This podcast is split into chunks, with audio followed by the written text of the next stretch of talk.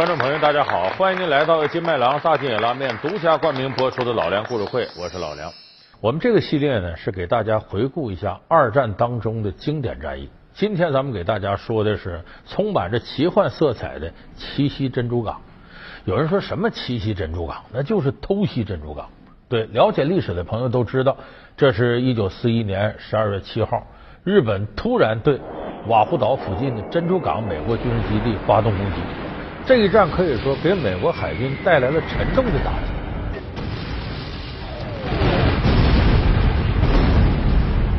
当时有很多人就不理解，说如此大规模的闪电战，居然一战就成功了。说美国这情报机构在世界上很厉害，怎么搞的，就让日本人一下偷袭成功了？而且还有人从另外一个角度解释说，日本呢，没有什么必要一定要打美国，打完美国，你把这睡着的老虎给整醒了。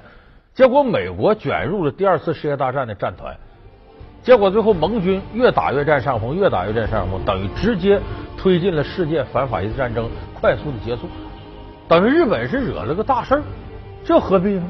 那其实很多朋友可能不了解，这个背后双方的间谍战非常激烈，甚至还有其他国家的间谍卷入其中。咱们今天呢，就给大伙说说这个奇袭珍珠港背后有哪些波谲云诡的故事。咱们现在说这日本打完了呀，其实日本人心里头并不舒坦。为什么呢？这一仗打完了，这人让他得罪光了。咱们可以看罗斯福，当时的美国总统，三十九岁得的这个脊髓灰质炎，平常都坐轮椅上。这场战争偷袭珍珠港完事之后，罗斯福气的站起来了。当然，他不是说真站起来，两个手支着这讲台。为什么要对世界发表美国宣战讲话？坐在轮椅上讲有点不太像话。所以底下垫好了，上头支着这讲台站起来了，大骂日本军国主义。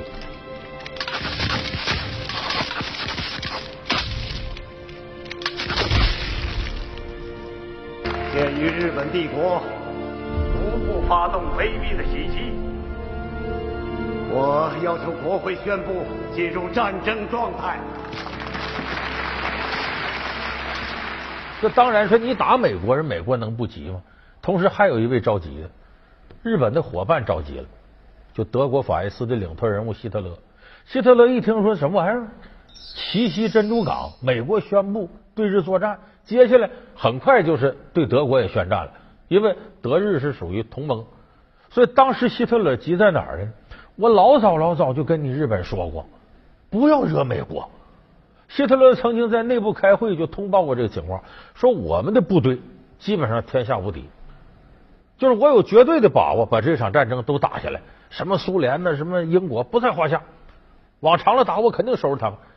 但是就怕美国参战，因为美国呢，他孤悬海外，他整个的国力很强大。如果他一旦进入到这个战争当中，德国的形势就很不妙。所以德国再三告诫自己的盟友，不仅是自个儿，包括意大利、日本，就你们千万不要惹美国，就是不要给美国任何参战理由。你把他弄进来，这局面就复杂了。结果这日本噼里啪啦这一炮，美国进来了，把希特勒给气的，说你这干嘛？你不惹事儿吗？当然，你要事实上判断一下呢，希特勒说的有道理。还有一点在哪儿呢？从日本本土啊到瓦胡岛珍珠港基地多少里？一万两千里，这是标准的万里奔袭。就说这个地方你就打赢了，你也占领不了。说你这么打来打去，就一个目的，把美国得罪了。这是干嘛呢？说这个事儿一个巴掌拍不响，不光是说是日本的问题，也不光是美国问题，这个中间有个关键人物促成了日美之间的矛盾。也就是说，这个人用很巧妙的手段挑动了日本对美国的这种仇恨。这是谁呢？他名字叫哈里怀特。这哈里怀特是干嘛的？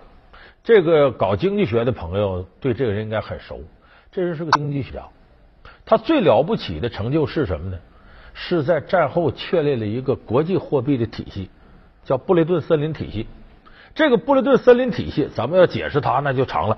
简单说，就是以美元为主导。就我们现在看国际货币结算单位是美元嘛？美元可以说它这有点毛病，美国要感冒了，全球跟着吃药。这个体系谁建立的呢？就是哈利怀特的主意。这个人是个超级牛的一个经济学家。那么说他是怎么？挑动日美之间打这场仗呢？这个哈里怀特有另外一个身份，特别隐秘。这也是战后很长时间历史档案揭秘才揭示出来，他是什么人呢？他的另外一个真实身份是苏联间谍。说这苏联间谍，他为什么要挑动日美关系呢？咱们得从二战之前入手。你看这三九年的时候，欧洲战云密布，但是斯大林呢奉行绥靖政策，跟这个希特勒签订苏德互不侵犯条约。其实斯大林这时候充满着危机感，他不敢跟这个德军当时正面对垒呢，他觉得苏联也没准备好，兵源补给啊、兵工厂啊都不如人家，所以当时采用纵容这个德国侵占波兰的土地，用这样一种方式换取暂时的和平。但他知道这仗早晚得打，这一打他害怕在哪儿呢？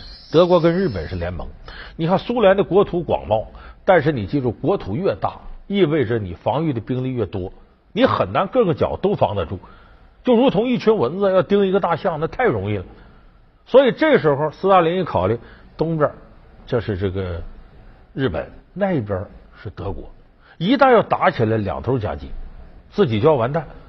从一九四一年五月二十五日开始。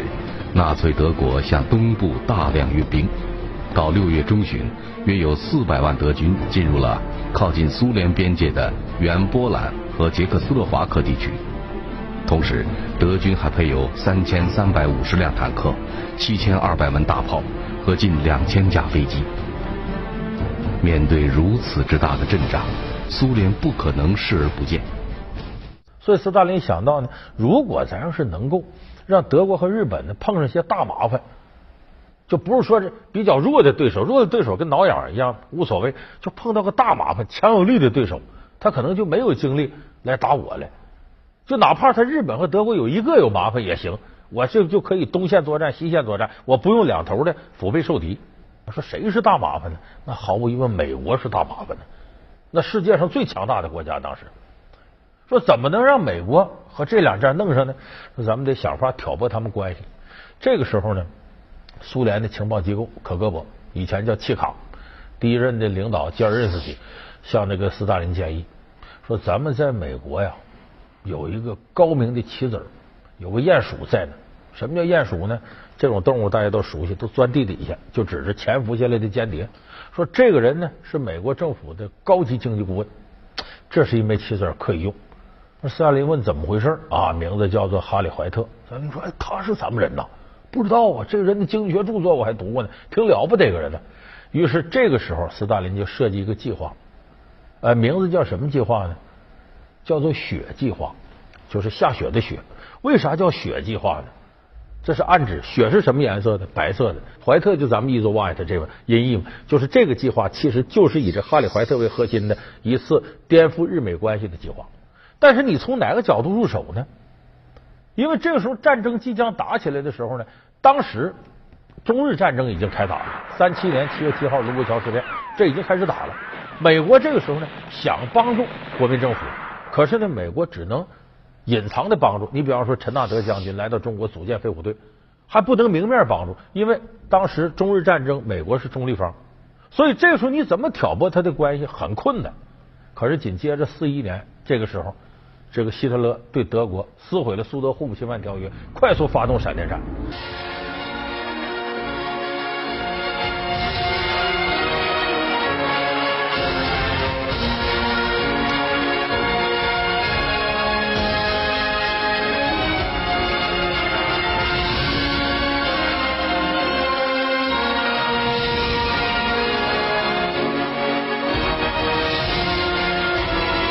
所以这时候一看呢。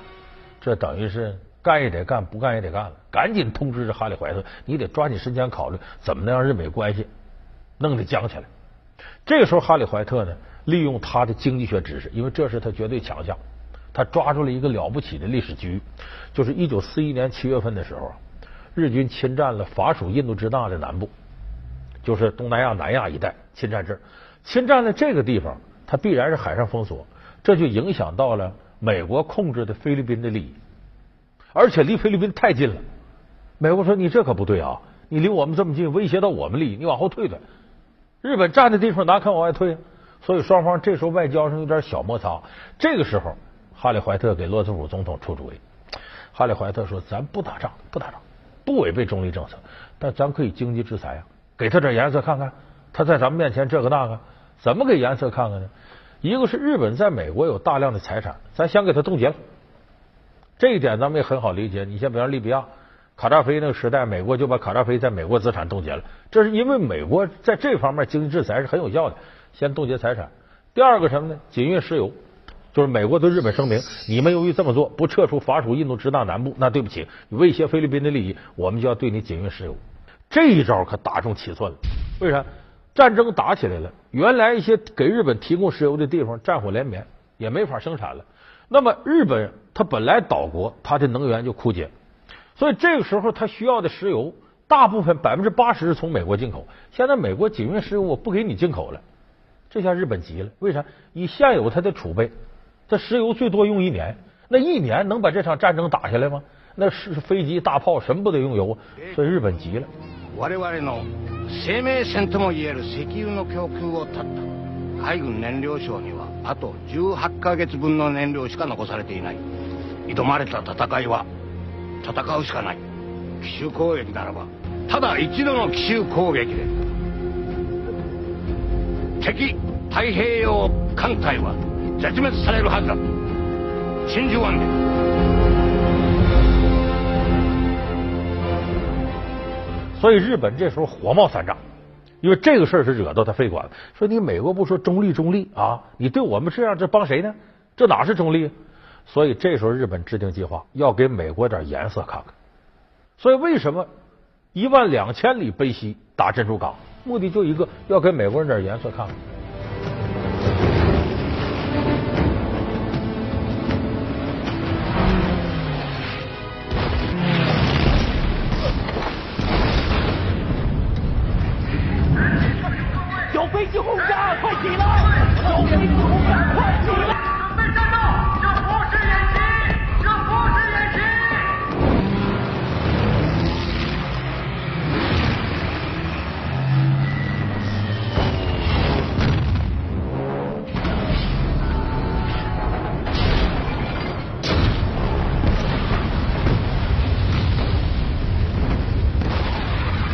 老梁故事会谍战珍珠港。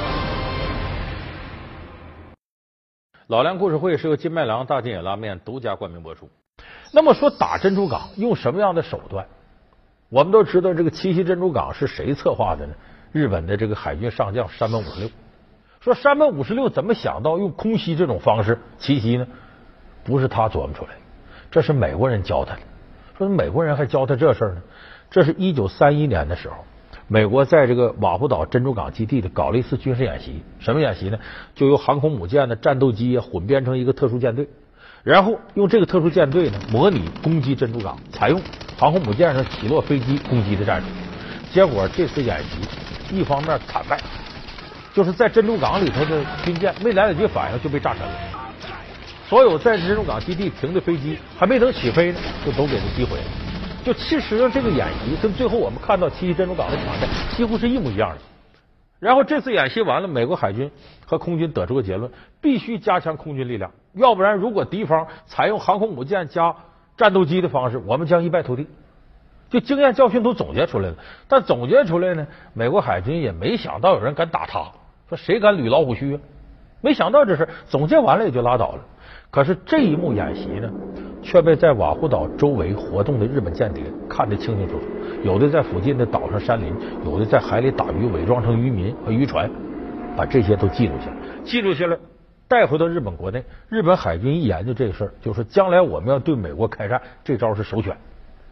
说白了，这是日本人跟美国人学的。所以这个过程我们看打起来，基本用这种战术十拿九稳。但是问题呢？你说用这种战术，还得有个时机选择。万一你这个一万多里到那边去，赶上个大下雨天，雷电交加，你飞机起不来，这不行吧？说万一赶上人家军港里边正演习呢，荷枪实弹都上着呢，你来打正好，我这个以逸待劳，这也不行。所以关键是日本的情报，什么时候打，这得看日本的情报人员的能力。那么这个时候，关键情报。关于珍珠港一带情报是谁传回来呢？是日本一个一流的间谍，叫森村正。这个森村正是干嘛呢？是日本驻美国一级办事员，说白了就是外交啊、经济啊，呃，他来来来回回传信儿的这么个人。说是美国对他就不防范吗？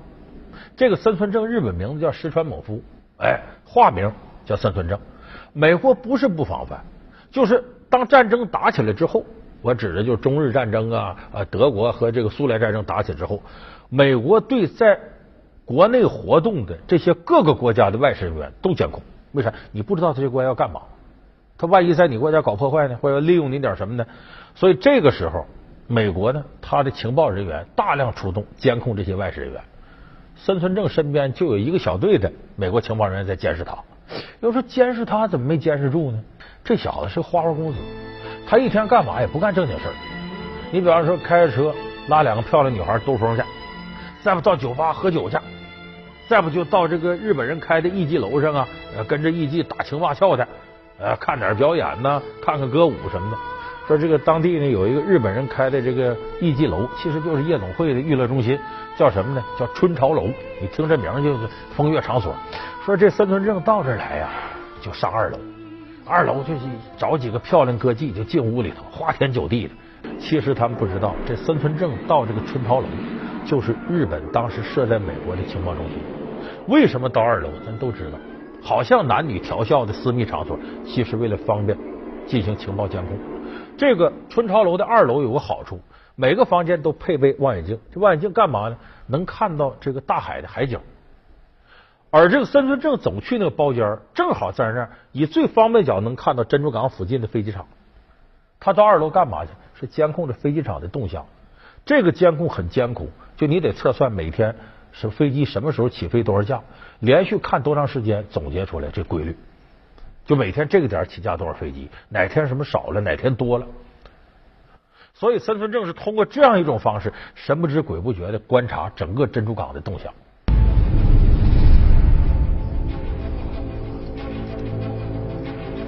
请问你们有去瓦胡岛的观光飞机吗？你们有？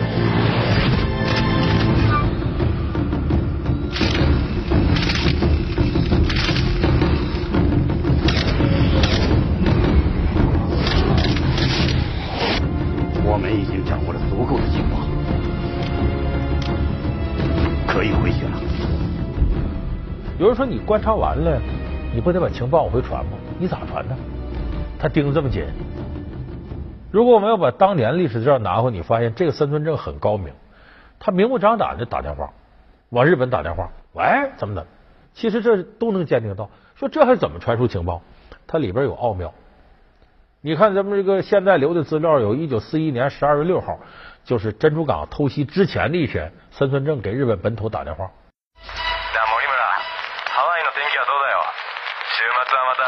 賑やかだろう。そうだね。ここ何日かずっと晴れだよ。明日は日曜でみんな休み。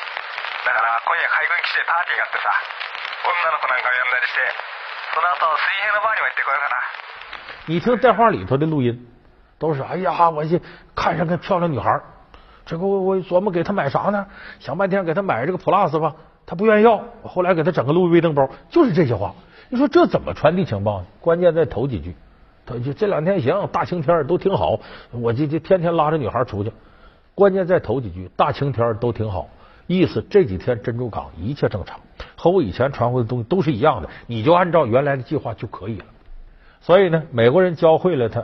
偷袭的战术，呃，日本人本身的情报人员又很扎实、很厉害，哎，在这个时候把情报传过去了，这才有七夕珍珠港，美国大败，损失惨重，日军获得了一场意料之中的大胜。可是这场大胜使很多人怀疑，说日本情报人员这么厉害，那美国也不是吃素的，提前都对这人监控上了，他的情报人员就没有一点察觉到珍珠港偷袭的迹象？有。